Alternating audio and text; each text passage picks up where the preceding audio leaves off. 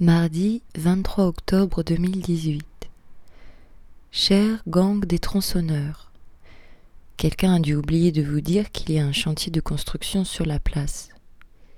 Vous devriez contacter Gérard de la Soléam, ou en tout cas tenir une assemblée, parce qu'ici, on a l'impression que ça cafouille un peu au niveau du message. Quoi qu'il en soit, on espère que vous ne vous êtes pas blessé ce matin se lever si tôt pour un si petit salaire, pour une besogne si minable. On vous a vu galérer quand même, et puis vous n'aviez pas l'air bien équipé. Pas de chaussures de sécurité, pas de gants, pas de casque, c'est pas très sérieux. On comprend mieux pourquoi vous êtes venu en pleine nuit. La prochaine fois, venez tronçonner en journée, on y voit mieux pour travailler, et tout le quartier pourra apprécier le spectacle.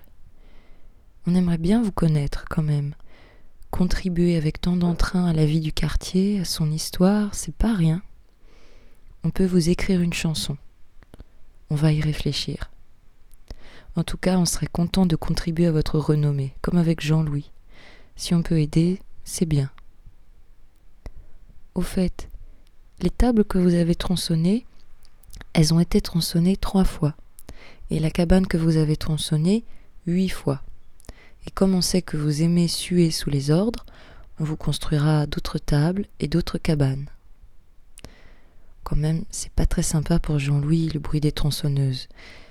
Mais si vous y tenez absolument à tronçonner, on peut comprendre. On vous mettra un peu de bois de côté.